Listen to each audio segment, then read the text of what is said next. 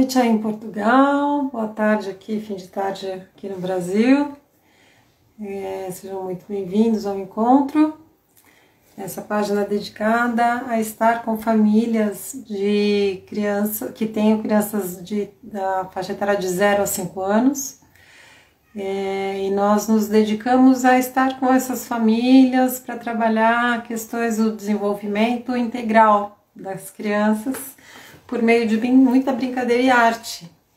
E nós temos essa programação de lives é, com especialistas para aprender.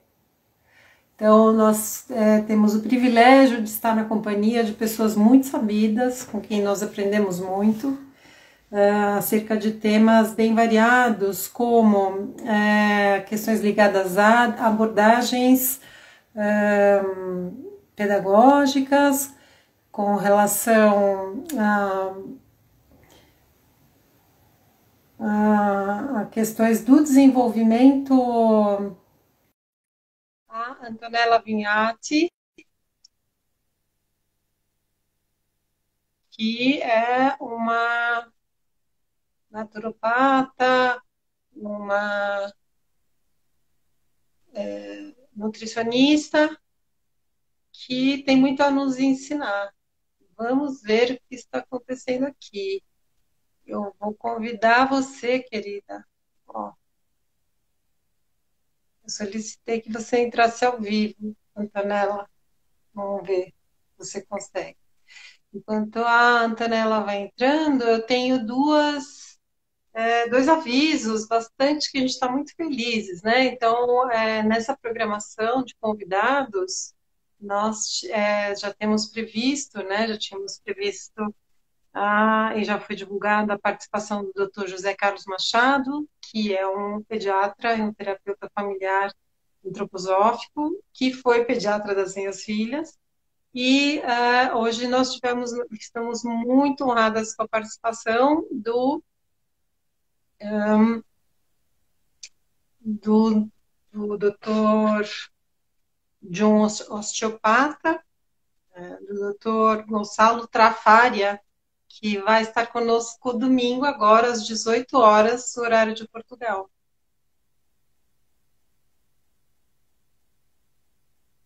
É, é Antonella, talvez eu já deixei você. Ah, tá aí, Antonella. Olá, consegui. É assim mesmo é a vida. Tudo bem, querida? Tudo, e tu? Ah, é muito feliz estar com, com, na sua presença aqui. Obrigada. E... Muito obrigada. Eu que estou feliz. Super contente. Estou ah. só aqui atendendo ah. por o telemóvel numa, numa posição estável. Sabe se eu ponho, posso colocar assim, horizontal? Sim, né? Não, não, não. Não? Tem que ficar na outra posição. É. É. É uma pena, né? Mas, enfim, é, vamos ver se a gente consegue. E eu gostaria muito, eu vou apresentar a, a Antonella para vocês. E, Antonella, você me corrige, porque eu certamente vou esquecer, porque eu gosto de falar que esses especialistas que a gente recebe aqui com toda alegria, porque a gente sabe que são informações preciosas para quem é mãe e pai de crianças nessa faixa etária. É, é, são pessoas que a gente tem um é um privilégio mesmo para a companhia e para variar também foi uma dessas coincidências da vida, né? Sim. Antonella, nós estávamos procurando uma naturopata, uma, uma, nutricionista, mas que tivesse esse olhar mais holístico, né, para o desenvolvimento das crianças. E chegamos na, a chegou na Antonella e, e, quando a gente entrou em contato com ela, nós descobrimos que ela é amiga do Jacques há muitos anos, né? Delgado também. Há muitos anos não, esse 2016 ou 17. Por isso e, e é engraçado, né? Foi mesmo uma coincidência incrível. Que o mundo é ele agora vive em Itália. Eu sou italiana, mas eu não conheci lá. Eu conheci aqui em Portugal, sendo ele assistente dos cursos de, de experiência somática, que eu, que eu fiz os primeiros dois níveis. É muito Eu adoro essas coincidências. Eu sempre digo que essas coincidências tem uma, já estão, já é, não tem nada de coincidência, já está previsto, né? É. Enfim, então a, a Antonella é nutricionista, ela trabalha com acupuntura, ela trabalha com é, veganismo, ela orienta para o veganismo, com vegetarianismo. Sim. Sim. Que mais? Me ajuda. Sim, eu, eu pronto. Eu comecei essa essa jornada mais como naturopata e depois é que depois é que estudei formalmente nutrição e tirei licenciatura em nutrição, agora sou nutricionista. E como eu sou vegetariana desde criança, praticamente, porque eu tinha 10, 11 anos quando decidi, ou quando me deixaram decidir, porque eu já tinha decidido um bocado antes, a verdade. É, e, e, depois, claro que aprofundei muito essa temática nos cursos, durante a, o meu percurso como nutricionista e, e especialmente depois sendo mãe de crianças vegetarianas, claro que ainda mais, né, do ponto de vista profissional. E, e pronto, a parte da, da acupuntura fez parte também do meu percurso na, na, digamos, nos estudos de medicinas alternativas, mas não tenho praticado assim muito. O, o que eu uso mais são as plantas medicinais.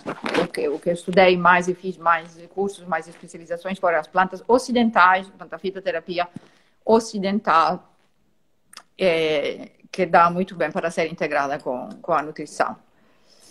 Maravilhoso.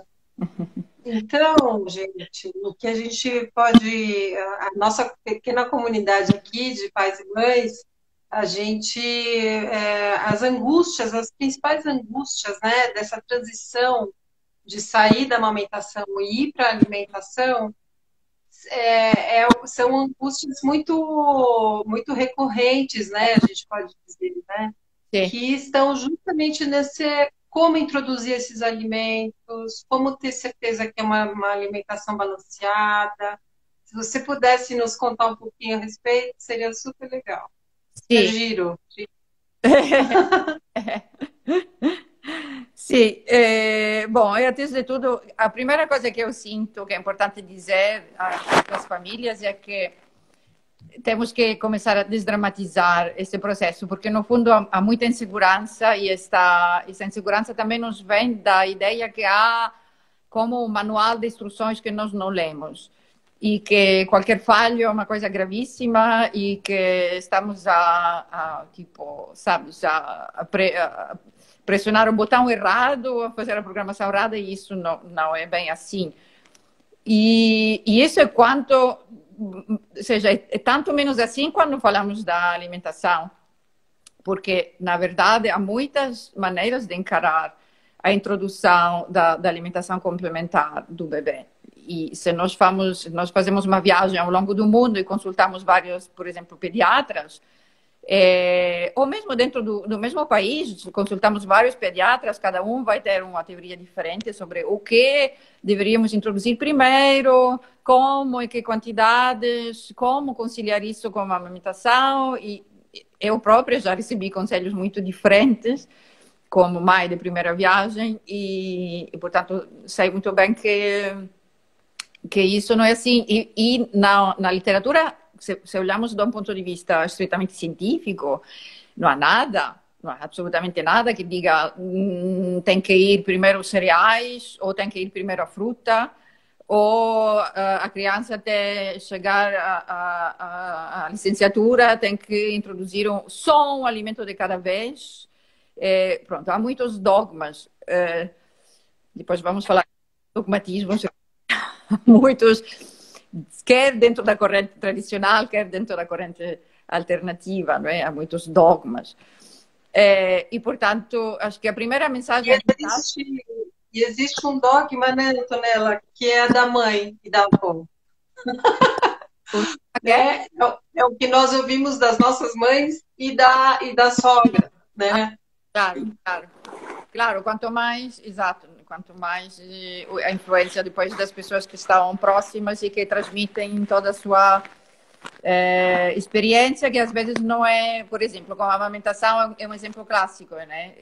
Muitas vezes, se a nossa mãe não conseguiu amamentar-nos, ela vai transmitir toda essa, essa mensagem negativa sobre a amamentação. E há muitas, muitos tipos de mensagens, digamos, mais ou menos subliminais que passam nisso. E, na, e depois, na gestão da introdução. Desculpa, estou a tentar mesmo manter isso vertical, mas não consigo, não consigo muito bem. É, enfim, é muito, é muito fácil cair numa numa armadilha de, de, ouvir várias opiniões e várias correntes e várias. Uh, e acho que a coisa mais importante é só ficar tranquila, focada, centrada e que entender que é um processo em que, sobretudo, manda o bebê. É, e claramente a mãe também, não é? É, uma, é, uma, é um dueto, é uma, é uma, é uma simbiose que ainda existe, se o bebê está a ser amamentado ainda mais, esta, existe essa simbiose, como tal, tem que ser respeitada. E se a mãe sente determinadas coisas, muitas vezes são reais, as coisas que nas nossas intuições, esse alimento agora não é boa ideia, essa outra coisa lhe fez mal, e, essa, essa ideia não me apetece agora, vou esperar. Geralmente, os nossos feelings e as nossas intuições são, são certas e são para ser ouvidas e não é para nos fragilizar só porque ouvimos uma opinião diferente. Pronto, essa é a primeira. E a segunda coisa que eu acho importante é dizer logo é que as, os bebês, as crianças em geral, os filhos são máquinas de nos fazer comer palavras. Ah, isso eu nunca farei. Ah, isso quando nós vemos os filhos dos outros e não temos os nossos.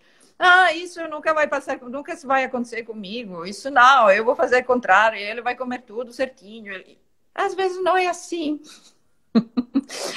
e às vezes entre um filho e outro aprendemos uma lição de humildade, que isso, pronto, isso não é tão linear. E, e a introdução da alimentação complementar é a coisa menos linear que há, por definição porque cada criança vem diferente, vem. Nós podemos, claro, nós podemos influenciar e devemos influenciar de maneira mais positiva possível. É, e geralmente isso acontece até a, a partir da, da, da, própria gravidez, né? Porque os sabores que ele vai sentindo através do, da placenta são evidentemente os sabores que vai continuar a sentir através do leite materno e que depois ele aceitará provavelmente mais facilmente na, na introdução. Mas isso não é nenhuma garantia de nada. As crianças têm preferências, têm gostos, têm personalidades desde muito pequeninos.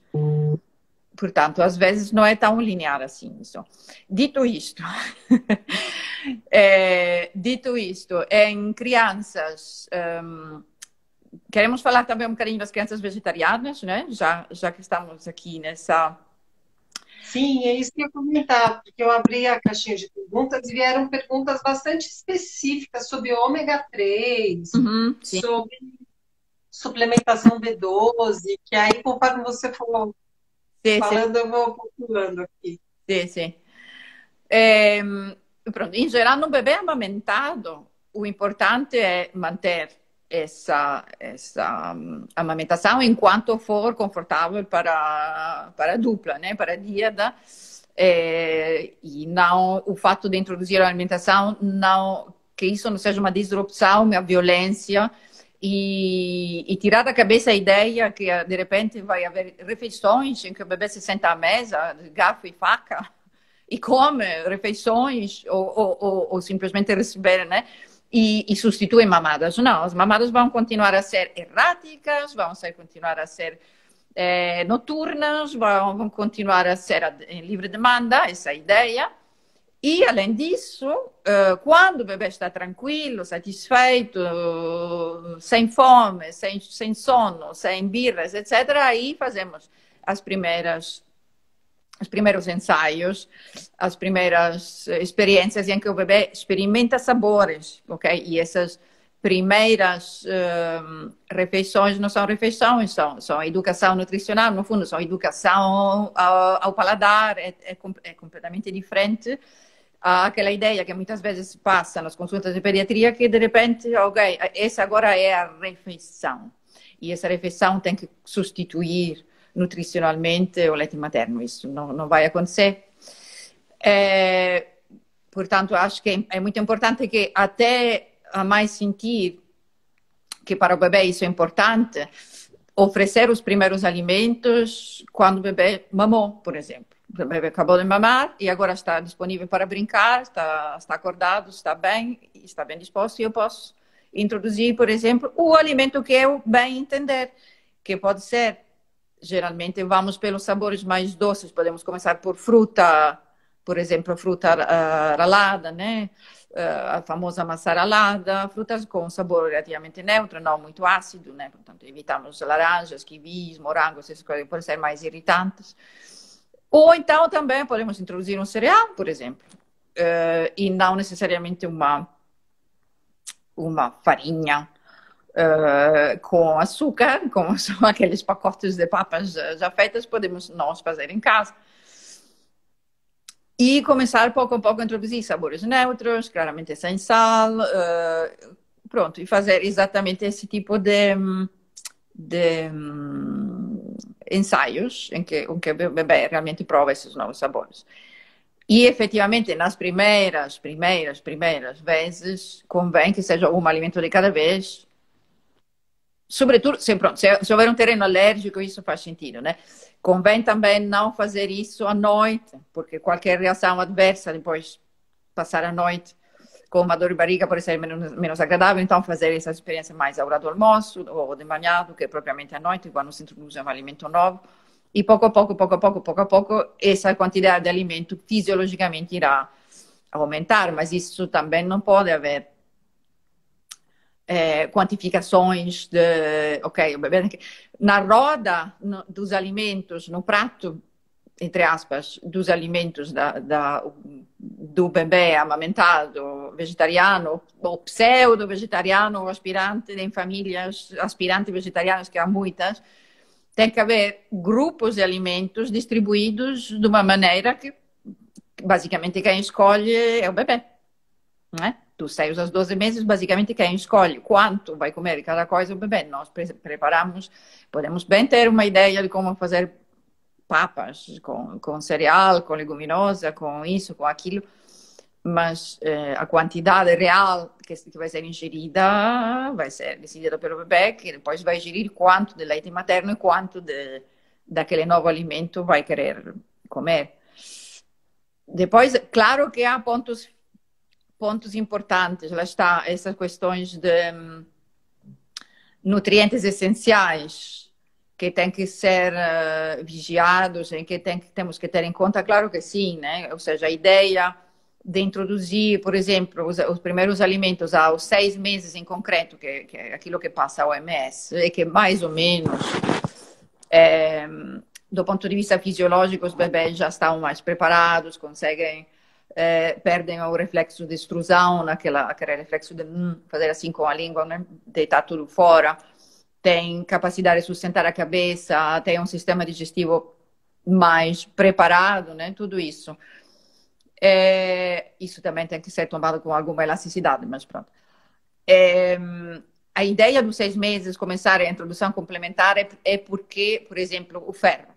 O ferro hum, no leite materno é praticamente ausente, o que nos deixa pensar, não é que o leite materno tenha um defeito, mas que o bebê, nos primeiros, pelo menos, primeiros seis meses de vida, não é suposto viver do ferro de uma fonte alimentar qualquer, que seja o leite da mãe ou outro, mas viver do ferro das, das reservas placentárias, que geralmente até são, são melhores se durante o parto, por exemplo, o, o cordão não foi clampado imediatamente após o nascimento, mas foi deixado pulsar até deixar de pulsar, depois só se deixa. Isso, sabemos que nos hum, garante um 30% mais de reservas de ferro.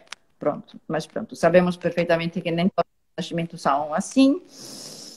É, mas em qualquer caso é suposto bebê viver das reservas de ferro que recebe de, durante a gravidez da, da placenta. E a partir dos seis meses, com uma grandíssima margem de segurança, sabemos que esse ferro já não é garantido, né? Porque o leite materno é naturalmente pobre nisso, ele vai começar a precisar disso, então a ideia é começar gradualmente a introduzir alimentos é, é, mas não necessariamente concentrados de ferro, mas alimentos, para depois poder garantir uh, o aporte desse nutriente e de, de, todos os outros, e, e da educação, de todo o processo de educação nutricional. O, o, deixa eu te perguntar uma coisa. Sim. Daniela. É, especificamente com relação a essa questão do ferro, é, existe algum, alguma, alguma forma de cozimento que preserva melhor o ferro nos alimentos? Então, é assim, sim. Ou seja, é, as, nossas, as fontes principais de ferro eh, vegetais é, são as leguminosas, é, em parte alguns cereais, alguns cereais também têm, têm todos os, os, cereais têm algum ferro, sobretudo os, os pseudo-cereais, como trigo sarraceno, etc é, são os legumes de folha verde, etc. Agora, geralmente nós temos cuidados redobrados com os bebês, é, no sentido de garantir ao máximo a absorção deste ferro, porque sendo um ferro não M, é, maioritariamente um ferro não M, é, é, mais sensível aos outros fatores dietéticos, ou seja, ele é mais sensível a fatores que podem inibir a sua absorção e, e é sensível aos fatores que podem melhorar a sua absorção cuidado, abro uma parêntese, não é que a carne vermelha seja só ferro M. Não, a carne vermelha tem 40% de ferro M, mas 60% de ferro não M, ok? Portanto, não é que só, eh, só por comer carne temos um, um ferro totalmente M, portanto, totalmente absorvível.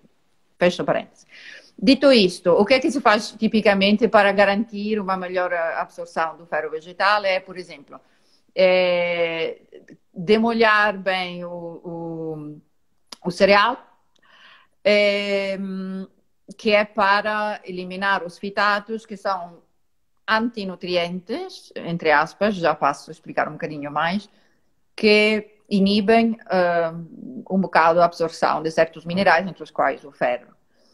Os fitatos também têm um efeito positivo sobre a saúde, ok? Os fitatos não são coisas, ah, são chamados antinutrientes só nesse aspecto, mas na verdade também são antioxidantes e têm uma série de funções positivas no organismo humano. Portanto, não é um, um bicho de sete cabeças. Mas pronto, como nós queremos melhorar essa absorção, quando cozinhamos um cereal, por exemplo, decidimos fazer uma papa de milho, e nós demolhamos esse milho, lavamos bem, demolhamos bem esse milho e depois cozemos super, super, super bem até ele ficar uma papa. Uhum. É, e depois pomos, por exemplo, umas gotinhas de sumo de limão naquela papa, que eu misturei, por exemplo, misturei um bocadinho de cereal, misturei um bocadinho de lentilha vermelha. Vou pôr umas gotinhas de, de limão Vou pôr, uma, por exemplo, uma colher de, de chá de germe de trigo fresco, que também é rico em ferro. Vou usar ervas aromáticas, vou botar tomilho. É, se eu puder, né?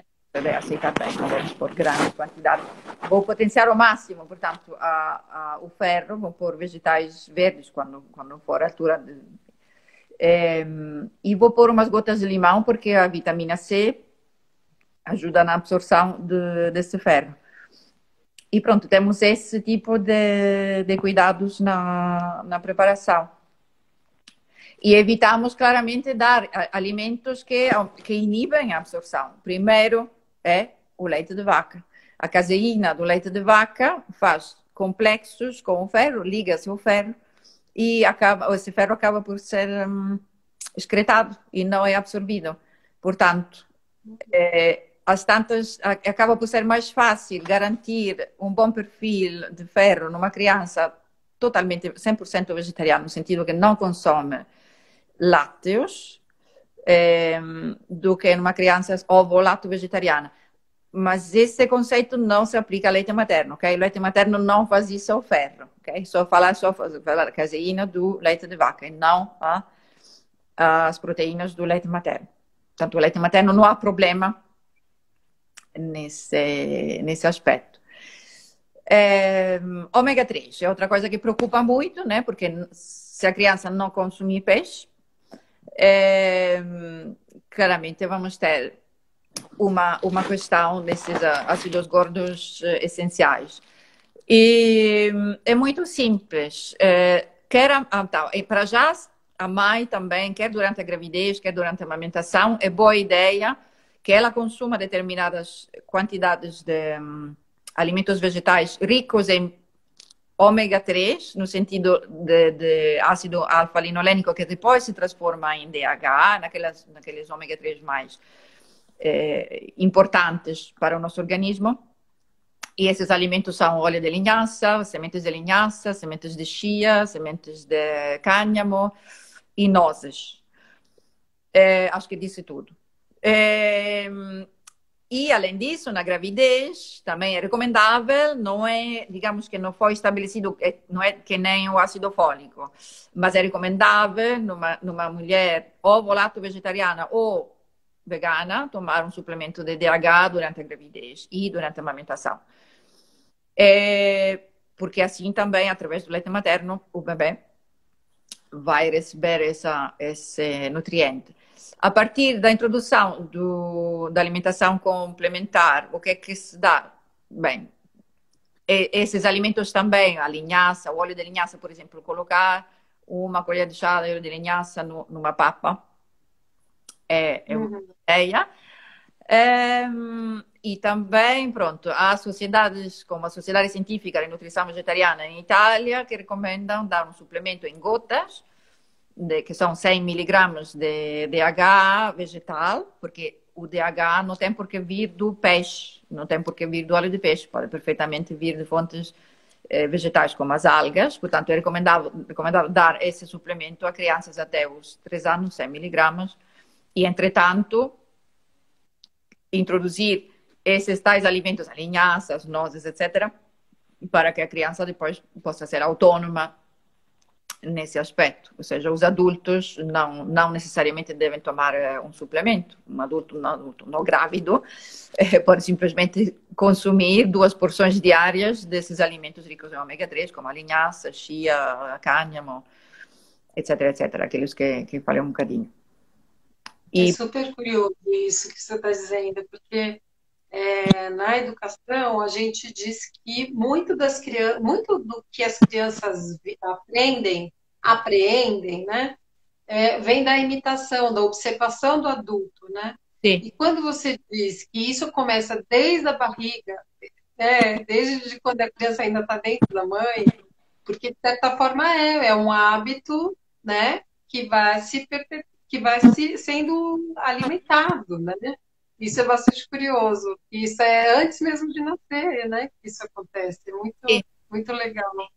Sim, é por isso crianças indianas toleram muito bem que a mãe que, que amamenta coma um cari super picante. Está acostumado desde sempre a receber aqueles uh, sabores. Agora, nós, que não faz, se calhar uma mãe ocidental que não tem esse hábito, de repente vai comer um restaurante indiano e dá a mama e o bebê fica aflito porque não está acostumado. Portanto, é, é claramente há uma influência desde o útero, com certeza.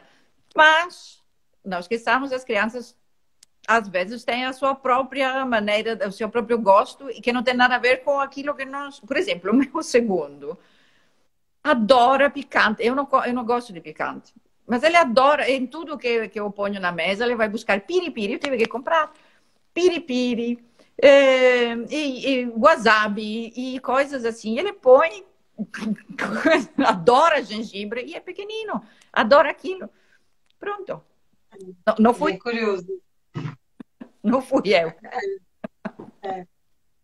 Teve uma outra pergunta, Antonella, sobre o, a B12, a vitamina B12, nesse período Sobre a B12, só falta escrever um músico e depois já temos tudo. a B12, pronto, é o único nutriente é, que não existe, ou vamos lá, que, até existe, mas pronto, não existe de uma maneira consistente e sólida e, e digamos que nós possamos, ok, confiar só naquilo é, em fontes vegetais eh, a não serem alimentos adicionados, como por exemplo, sei lá, levedura nutricional com B12, né? Ou outros alimentos com esse nutriente adicionado.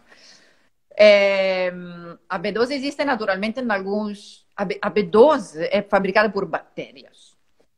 É, portanto, o grande paradoxo contemporâneo é que uh, os onívoros, as pessoas que comem carne e outros derivados uh, dos animais, recebem a sua B12 só porque o animal tomou o suplemento, porque as maneiras como os animais são criados nesse momento não permitem que, o, que os intestinos desses animais desenvolvam as suas bactérias para poder fabricar a B12 e armazenar suficiente B12 nos tecidos do animal. Portanto, o animal, por sistema, recebe suplemento não vive tem sequer tempo suficiente, uma vaca, por exemplo, para fazer a sua própria B12. Portanto, basicamente, a quantidade de B12 presente no músculo e, na gordura do animal é a quantidade, depende diretamente da quantidade do suplemento que esse animal tomou. E toda a gente que trabalha nessa área sabe que, que isso é assim. Eh, na veterinária, isso é, é, um, é um fato.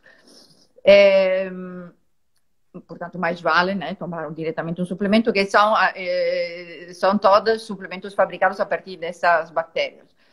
Existem alimentos vegetais com B12? Existem. Por exemplo, se eu vou à Indonésia e, e compro na rua um, um, um, prato que tem tempê, o tempê é, uma, é um prato de é um, um alimento à base de soja fermentada, sim, essa B12 vai ter, uh, desculpa, essa B12, esse tempê vai ter B12, Vai ter também outras bactérias, entre as quais algumas não propriamente desejáveis, é, mas vai ter. Agora, nós, ou então, por exemplo, se eu apanho vegetais do solo e não os lavo bem, também vou ter a minha dose de B12.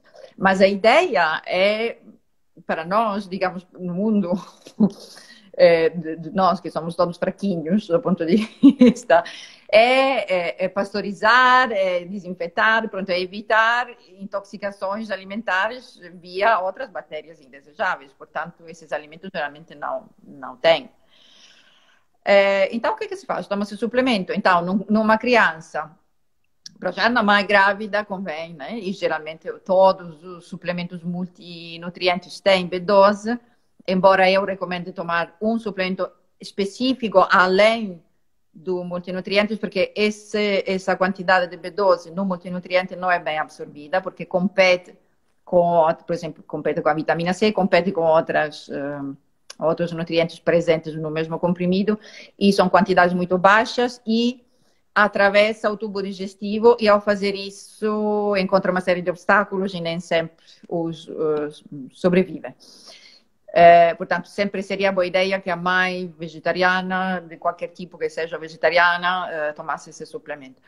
É, e a mãe amamentar a mesma coisa. A partir dos seis meses, o bebê toma as suas uh, gotinhas, 5 uh, microgramas por dia, é, e depois esta quantidade aumenta conforme a, conforme a idade, até chegar a, a partir dos 11 anos, toma uma dose de adulto, que são mil microgramas duas vezes por semana.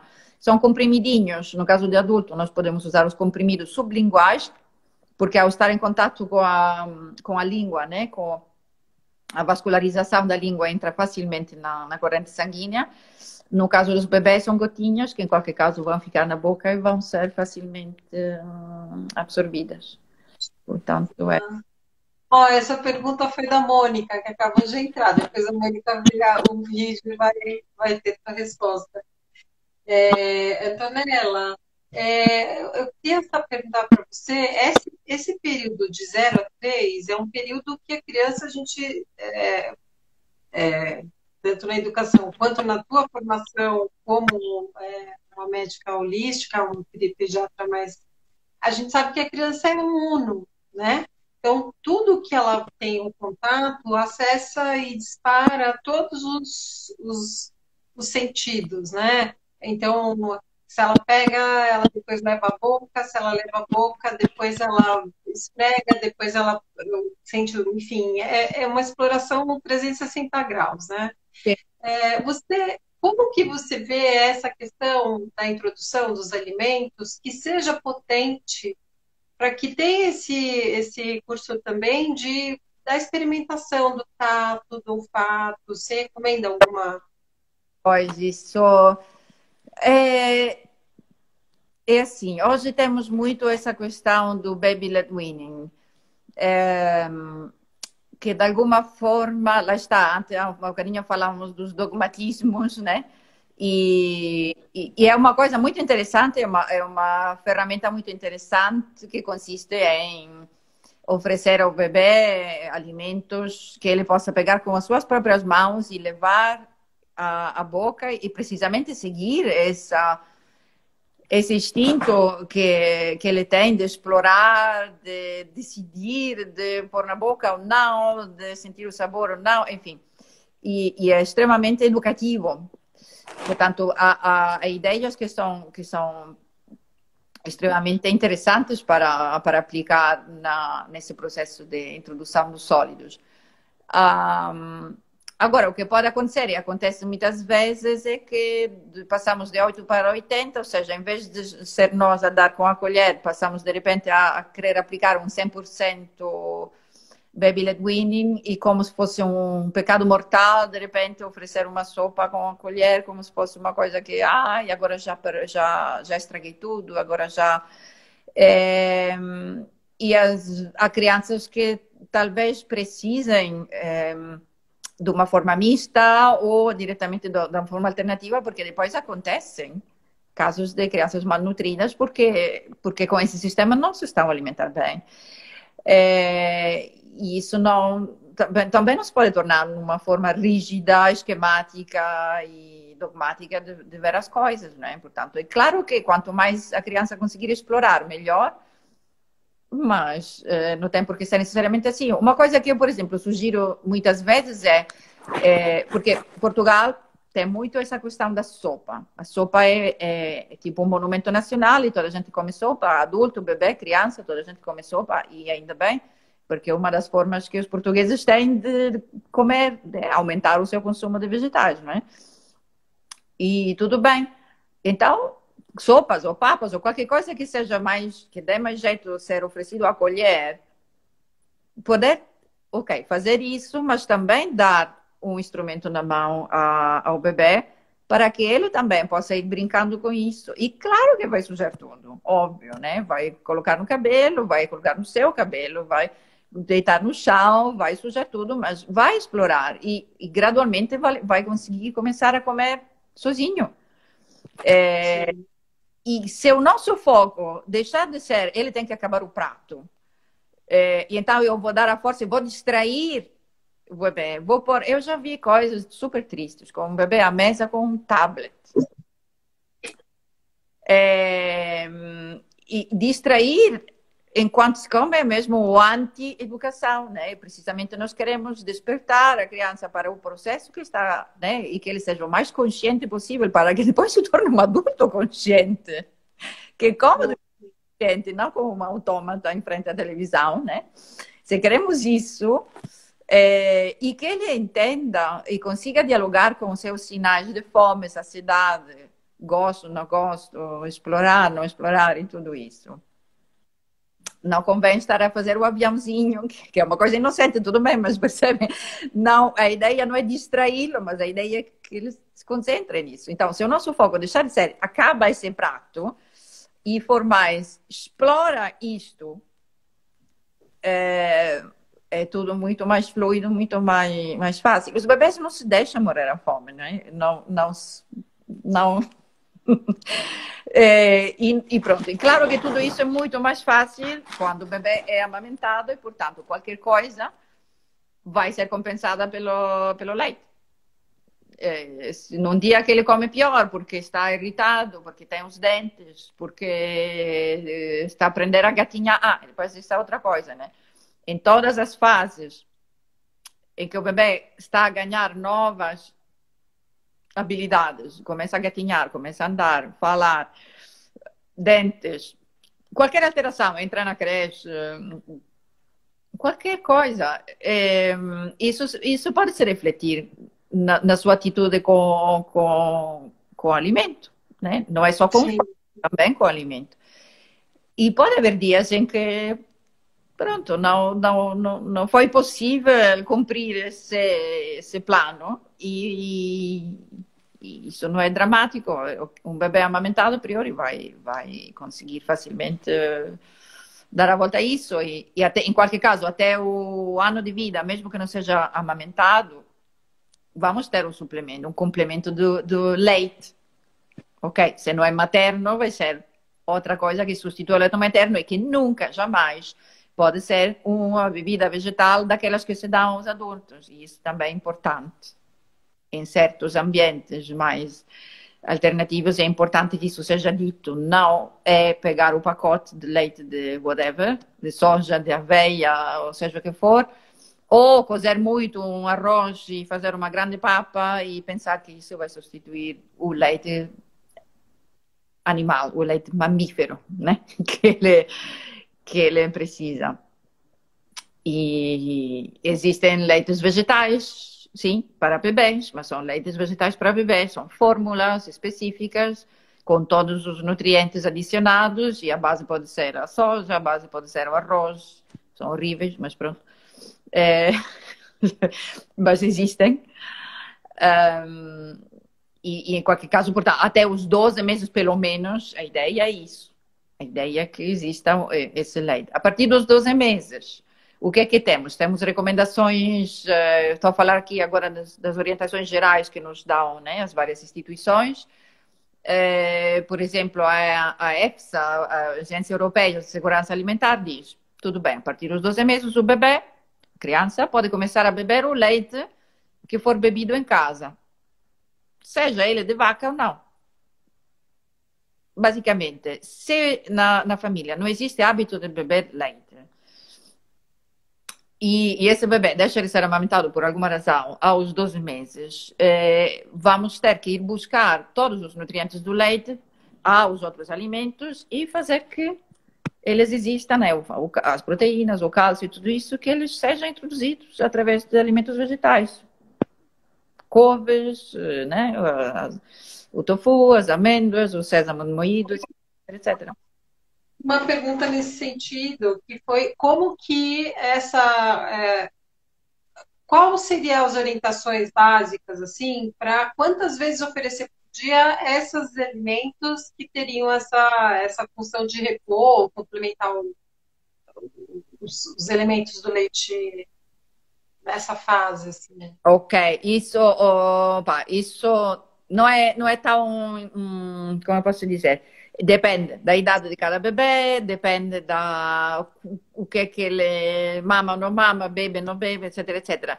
Nós podemos nós temos tabelas em que sabemos mais ou menos qual é a quantidade recomendável de cálcio e depois existem tabelas que nos dizem quanto cálcio existem nos alimentos, mas isso são todos cálculos nutricionais que normalmente se faz no, no, numa consulta, né?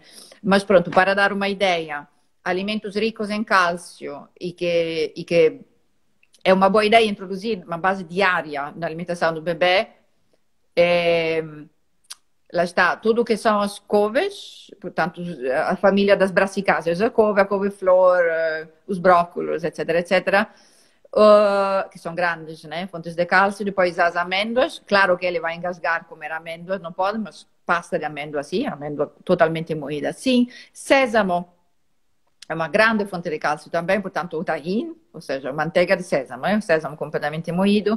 Por exemplo, fazer hummus, para, para o bebê, que leva tudo, leva a proteína do grão, leva o, o tahine, né, que é, que é o sésamo, tem cálcio, tem, tem ácidos gordos eh, essenciais, tem o limão, que ajuda na, na absorção do ferro, é perfeito, tem, tem muitas coisas interessantes. É, eu nunca tinha feito essa associação, e é para beber muito bom, né, é uma pasta super saborosa, fácil. Sim, né? sim salsa, né? Podemos usar salsa, podemos colocar ou não o alho. Eu geralmente não coloco, mas, mas podemos também colocar o alho um pouquinho. É, que eu estava a dizer, ah, é, portanto, alimentos ricos em cálcio, é, tofu, também o tofu é um, é um, E, curiosamente, não é só rico em cálcio, também é rico em ferro, apesar do, do aspecto. também é um alimento de ferro. É, quando usamos bebidas vegetais nas crianças um bocadinho mais velhas, podemos, aliás, eu, é uma coisa que, que eu aconselho até aos adultos, escolher uma bebida vegetal sem açúcar e com cálcio adicionado. sempre é uma, uma ajuda. Sempre é qualquer coisa que. que... As kombuchas, elas têm alguma. Elas ajudam a só, é, regular o intestino, basicamente, sim ou tem alguma coisa? Porque tem muita criança, bebê nessa idade que gosta, né? Que é meio Sim. azeificado, meio kombucha, cálcio, não estou a ver precisamente nesse aspecto. Sim, tem, tem da parte da, da, pronto, da, das, das bactérias, das enzimas, da parte probiótica, digamos, isso sim é interessante, mas, mas até certo ponto, porque também, assim, os líquidos, em geral, as bebidas, por exemplo, as próprias bebidas vegetais, né, que podemos dar tranquillamente a partir do ano, não vão substituir, ou seja, a ideia não é que de repente ele vai beber um copo daquilo e, e, é, e é um lanche completo, né? Não é, não é, porque é, é muita água. No fundo, as bebidas vegetais são, hum, na sua grande maioria, constituídas por água. E então, tu não bebe, não queres dar toda essa água, porque essa água lhe vai ocupar o estômago, vai dar poucos nutrientes em tronca, e nutricionalmente não é denso. Tu, normalmente nós o que queremos é alimentos nutricionalmente densos. Portanto, que por pouca quantidade de alimento deem é, muito nutriente, que pode ser macronutriente. O tamanho do estômago dele é desse tamanho, né? Tem que ser algo potente, né? Interessante. Sim, sim. Porque o estômago deles é pequenino, portanto, se ocupamos com tralha que não interessa, e que, ok, sì, tem alguma vantagem, tem, pode ter um bocadinho disso, daquilo, mas é, é, não é como nós, né, que podemos suportar uma, uma quantidade grande de comida e bebida. Portanto, não, a ideia não é enchê-los com, com isso.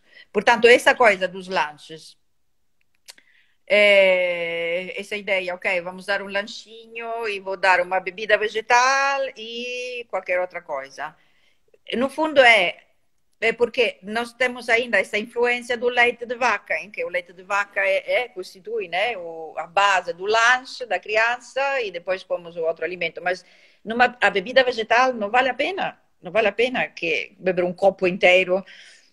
Quer dizer, alguns leites por, vegetais, por exemplo, bebidas vegetais, por exemplo, bebida de soja, é, com cálcio adicionado, sem açúcar, biológica, com uma quantidade decente de proteína, quase que quase que substitui, sim, quer dizer, no fundo é um, é um pode, né? Pode substituir, digamos, um copo de, de leite, mas arroz, aveia, essas outras bebidas, não, não é. é o líquido branco, mas não vai conseguir. É. coisa, porque nós temos que tirar da cabeça a ideia de substituir. Nós não temos que substituir nada. Ah, porque as perguntas que às vezes me fazem é como é que eu substituo a carne. Não precisa substituir a carne. A proteína vai vir de todos os grupos de alimentos. Os cereais têm proteína, sobretudo pseudo-cereais. Uh, os legumes têm proteína. As leguminosas têm proteína. Uh, o tofu e, e e outros derivados de soja, que depois, se, querem, se quiserem falar de soja, posso aprofundar, tem proteína. E as sementes e os frutos secos têm proteína. Então, qual é o problema? Todos essa, essa, essa roda de alimentos vai dar a proteína e não precisa ir buscar num só alimento. A carne é praticamente só proteína, os outros nutrientes são marginais. Tem ferro, pá, mas de resto são marginais, não é? E, não, e é não... super curioso você falando isso, me vem muito essa questão, né? De como que a gente apresenta o mundo, né? Quanto mais a diversidade a gente apresenta do ponto de vista de estímulo físico, motor, visual e gustativo também, né? Então, em vez de a gente focar na carne, foca em oito, sei lá, cinco elementos diferentes, alimentos diferentes que vão cumprir a mesma função. É bem interessante. Sim. E uma alimentação com muitos vegetais, é, tipicamente mais variada é, do que uma alimentação típica, assim, padrão, né? É, ou seja, realmente precisamos ver isso e deixar de ver isso como uma coisa restritiva é, mas sim com todas as, as suas potencialidades de variedade, de cor, de sabor, de, de fitonutrientes diferentes, de, de estímulos. E, e, portanto, sim, é, é verdade, é mesmo verdade. A educação nutricional faz parte da, da, da, do resto da educação da criança e através do, do, dos alimentos nós conseguimos passar muita, muita informação e muito estímulo cognitivo para as crianças. Sem contar que depois, quando são um bocadinho mais velhos, eles também e gostam de participar na, na da, da refeição, não encontrar uma coisa já feita, né? E já, já fabricada. Portanto, isso tudo depois cria também, ajuda a reforçar o vínculo, etc. É claro que isso depois requer esforço, requer tempo, requer investimento da nossa parte. Uh, mas depois também é, é uma grande uma grande recompensa que, que nós temos em ver pronto esse esse lado das nossas crianças bem bem desenvolvido é, sim sem dúvida porque tem um tem um valor que é cultural né a cultura daquele daquela família daquele povoado daquele país enfim uhum. e isso eu acho muito incrível. Antonella, querida, nós temos 10 minutos. Tem alguma coisa que você acha importante ser dita? Deixa eu ver aqui as perguntinhas, se tiver mais alguma. Mas eu acho que a gente passou por tudo. Pois, eu sem óculos não as vejo agora. Variedade tudo, sim. Variedade é tudo e as crianças às vezes passam por períodos em que não querem variedade. Isso também temos que tomar em consideração. É, e isso também não nos pode frustrar muito. É, essas crianças difíceis, entre aspas, que são a maioria, aliás, né? É, que só gostam de aqueles cinco, seis alimentos e não querem variar. É fácil cair na tentação de ir na corrente e oferecer sempre aqueles quatro, cinco, porque sabemos que eles comem. Mas, dito isto e garantindo a parte, digamos, uh, nutricional, uh, nós podemos perfeitamente continuar a, a fazer aparecer este, esses alimentos na mesa e, e, insistir, porque nós também, o que, o que pode acontecer às vezes é nós também empobrecer a nossa alimentação porque, ok, ah, eles não vão comer isso, então eu mais vale que faça isso, e eles, nós próprios empobrecemos a nossa. E isso não pode ser, é o contrário, a nossa alimentação tem que ser o mais rica, o mais apelativa possível, com aquelas cores todas que são ótimas, né? Porque quanto mais cores, mais fitonutrientes. E aos poucos pôr no prato. Aquela a, a décima segunda vez que ele, que ele aparece no prato, eles acabarão provando. É. Mas temos a, que... a Daniela, Antonella, perdão. Você acabou de falar? Como, como? É, tem uma pergunta aqui que eu acho que não foi, eu não sei se foi, se a gente falou, vou falar, tá? Criança com 24 meses, alimentação mario, mario, maioritariamente vegetariana, deve fazer suplemento de, de vitaminas? De vitamina. Fora B12, né? A B12 que você fez referência. Sim, é, a única é a B12.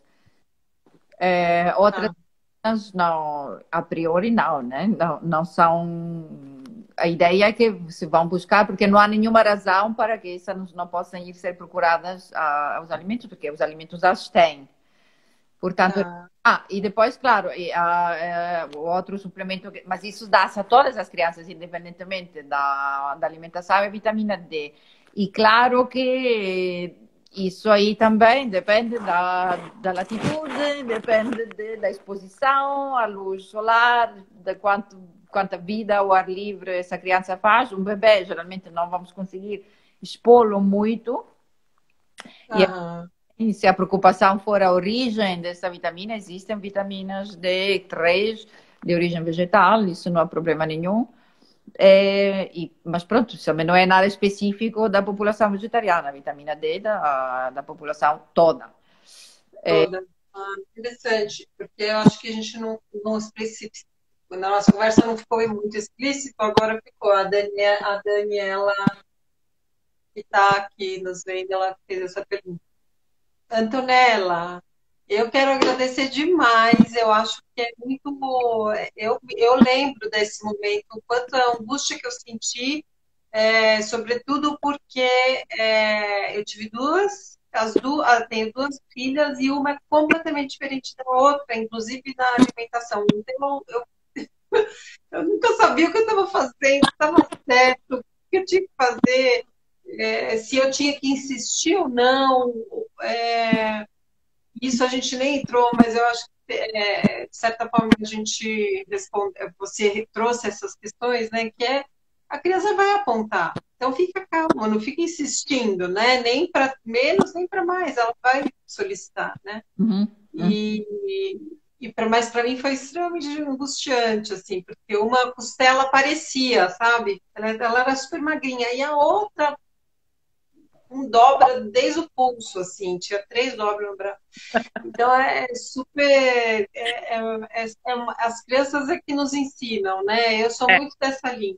Eu acho que a grande questão é observar, né? É. E, é.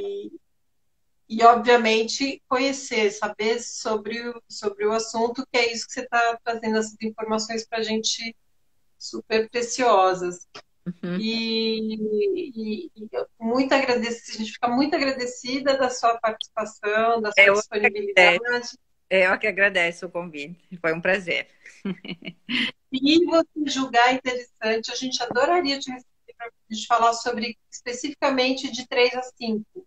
Uhum. Porque a gente falou mais de bebês, né? De 0 a 3. A gente ficou muito nessa faixa de introdução, de e depois seria interessante, se você tiver disponibilidade, a gente vai ficar muito feliz de te receber. Tá bem, depois a gente combina. A gente... Ó, então, muito obrigada, muito obrigada a todo mundo que esteve aqui hoje Obrigada. e que vai estar, porque esse vídeo fica disponível no GTV. E como que as pessoas fazem para te encontrar, Antonella?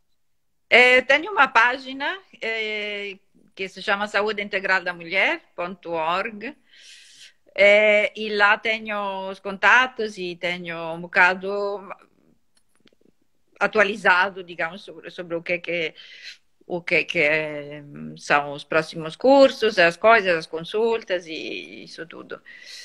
É, e pronto, se, se as pessoas querem ir ver, podem ir ver lá. Estas... Maravilhoso. Muito bom.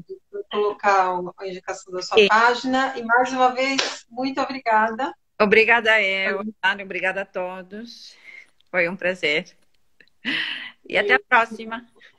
Até a próxima. Tá bom. Beijão, beijão, tchau, tchau, tchau, tchau. Beijinho, obrigada.